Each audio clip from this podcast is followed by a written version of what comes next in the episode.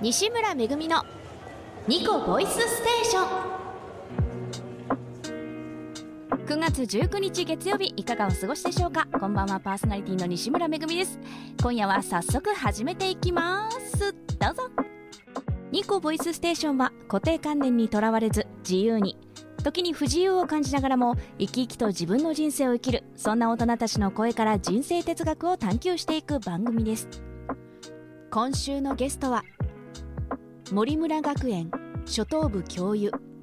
山本茂雄。後編です。山本茂雄。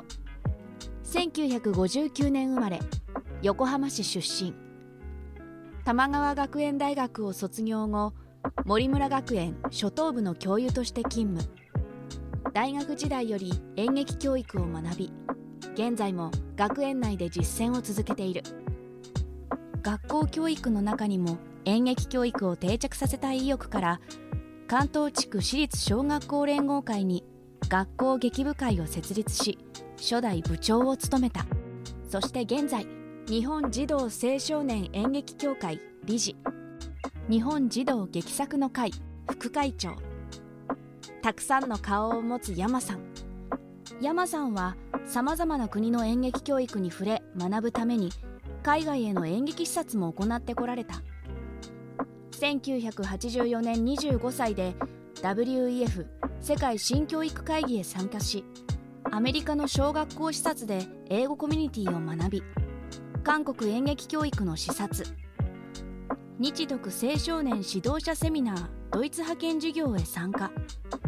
言葉もあまり通じない海外で肌で感じ取った演劇体験と各国の芸術や文化に対する対応の厚さに驚き日本はまだまだ芸術や文化に対する意識が低いなと感じたそう。山さんはさまざまな国の教育を知り日本で自分の勤めている学園でそれらをどう活用できるかと学び続けてきたのだ。以前配信に出ていただいた時におっしゃってた1たす1は2だけじゃないっていうのがすごい、はいはいはい。うん、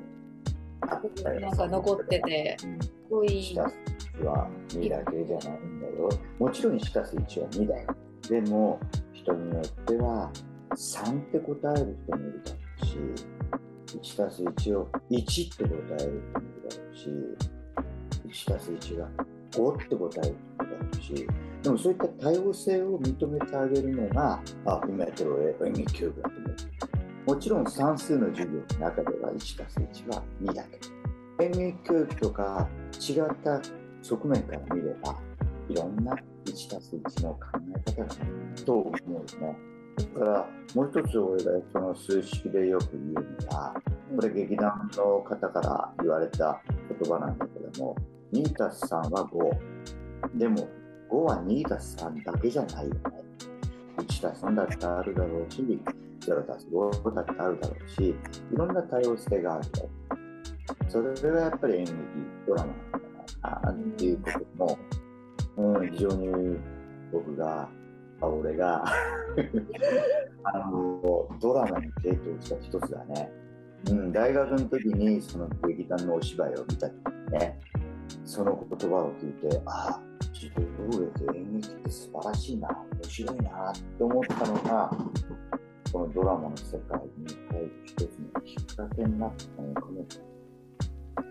多様性 1+1 は2だけじゃない。山さんもおっしゃっていたけど数学だったら答えは2です。数学じゃない 1+1 ってのもまた多様性なのかもしれない。人間の数だけその人なりの答えや感想があってそれは一見似たような言葉で表されるけれど決して同じではない。そしてそれは人によってもその瞬間瞬間でも変化していくもの。2+3 は55は 2+3 だけじゃない。これも同じ。最後に5にするためにはいろんな方法があるんだよと。実はこれって大人も忘れてしまってる感覚なのかもしれません。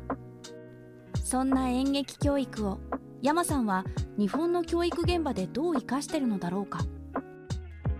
学芸会、それからやっぱり国語さんもうこれはちょっとちょっとテクニカル的な感じになっちゃうんだけども、国語や算数とか何かでやっぱり最初に、えー体を通して理解する時に、使ったりもします。でも一番の気持ちは演劇教育をどこで使うっていうんじゃなくて演劇教育の精神を持って子どもたちに接するってことですね。そうすると例えば時間枠がなくてもちょっとした朝の会だとかちょっとした時にじゃあちょっと思いっきり表現してみようとか思いっきり自分を出してみようとかおとなしかった子がそこではこう夢中になれるとかそういう一コマ作ってあげる授業の合間合間の本当空いてるとか隙間時間でそのその子を解放してあげるっていうのかな。そんな形で演劇教育っていうのが、まあ、実施されてるのかな。うん。でも学芸会とか何かでやっぱりえーとってみれば結局まだドラマ教育っていうのしかないでしょ。で学芸会ももちろんドラマドラマ教育のところがもちろん大切なんだけどもやっぱりある程度高学年になってくると人に見せてなんぼである人に見せたいっていう欲求が出てくるその時に人に見せたいっていう時にどういういかにね見せられるようにしていくかいわゆるシアター教育うん、シアターとしてどういうふうな形の演出がいいかとか、ね、そんなのも教えてあげたかった。でも、俺にはそういう術がなかった。それで、えーじゃあ、ちょっと、俺自身が、ちょっと芝居をやってみようかな。やっぱり、自分自身の演劇に入り込もうかな。演劇やってみようかな。シアターの人でやってみようかなっていう気持ちになって、それで、子供が生まれた時にね、区のね、えー区民会館、区民公会堂のこけら落としっていうのがあって、このこけら落としの、えーミュージカルをやるって、区の候補に来た時に、よししてよっつってオーディションを受けたのが一番初め。これがね、1995年にそういうことを始めて、それから2012年、毎年1回ずつこの作品に出るようになって、それから朗読劇の公演にも毎年4作品出て、で、オペラに出て、そして、あのね、一緒にね、舞台に立った時とか、うん、なんか、で、十十数回です、確か、まあもちろんないですけども、そこで、ま、舞台に出て、あの、いろいろと教えていただく。そして自分も気づかなかった自分に気づく。こういったやつでしょ。自分以外のものになって自分を知るっていうのが役があって、役の中に没入するよね。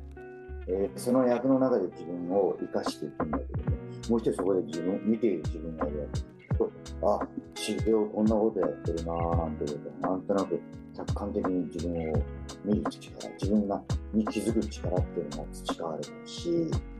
それから何よりも教えていただく立場になって、常に学校の先生やってると教える立場ばっかしたんだ教えていただいて、あんたダメだよとか、これこうした方がいいんじゃないかと言われる。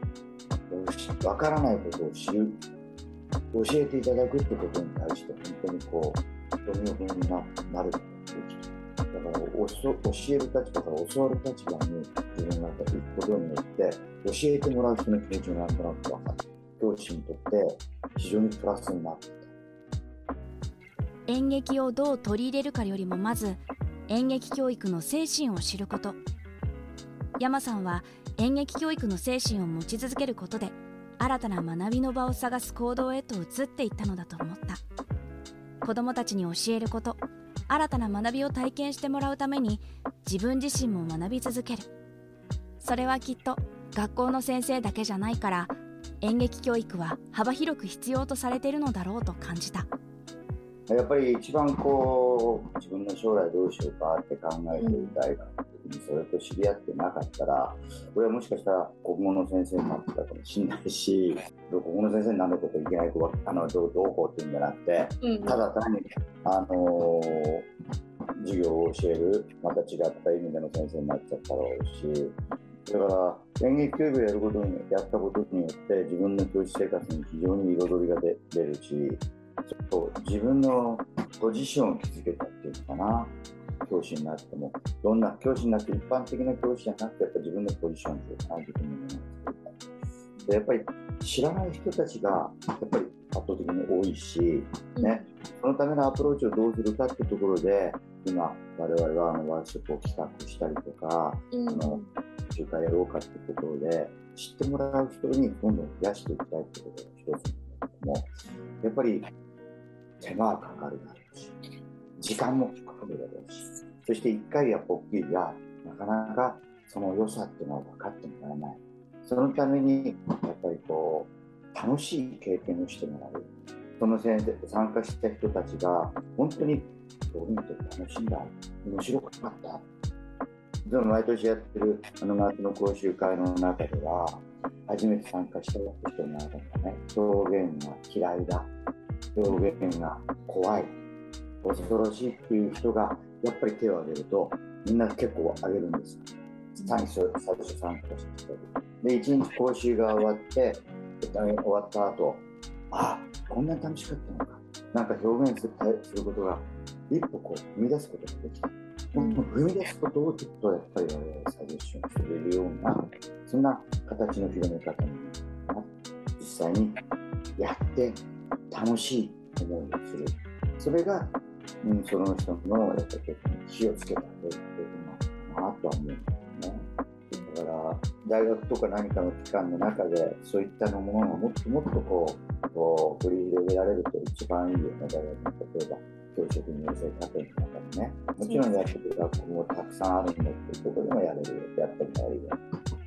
うん、あの私も若い頃ね東京都の私立のえ初任者研修の方で、え担当講師をさせていただいた時にはそういった新しい先生講師になってなったばっかりの先生たちに、あの演劇教育というかのことの良さだとか実際に表現することの大切さだと喜びをねしてもらえるようなそういったワークショップを持ったんだけどもどん。どんやっぱ広めていく知ってもらうってことは必要だよね。必要だろうしやっぱそういうところにも目を向けられるようなゆとりを持った人がどんどんいるといいな。今本当にこうゆとりのない人が多すぎんじゃないのかなと思っちゃうし、やらなきゃいけないことが多すぎるのかもしれないしね。山さんの教員生活に彩りを与えてくれたという演劇教育。やらなければならないことが多すぎる世の中。それは学校の先生たちだけじゃなくたくさんの大人たちがそうなのかもしれない。演劇教育は答えは一つではないのではないかと私たちに教えてくれる。私は私たちは考え続けることをやめてはならない。学び続けることをやめてはならない。今の自分たちにマッチする答えを探すために行動し続けることができるのではないか。演劇教育は私の役者人生にも彩りを与えてくれたのではないだろうか。私の小学校の先生でもおかしくない年の山さんの目は出会った頃からキラキラして見えて頼もしくああ私もあんな大人になりたいとなんだか心がタイムスリップしてしまっていた。ニコボイスステーションお楽しみいただけましたか？森村学園初等部教諭山本茂雄後編。山さんの活動更新は山さんのフェイスブックにてご覧いただけます。また日本児童青少年演劇協会のホームページ日本児童劇作の会のホームページもご覧になることができます。気になった方はぜひチェックしてみてください。それでは今夜はこの辺で次週もお楽しみに。パーソナリティは西村めぐみでした。バイバイ。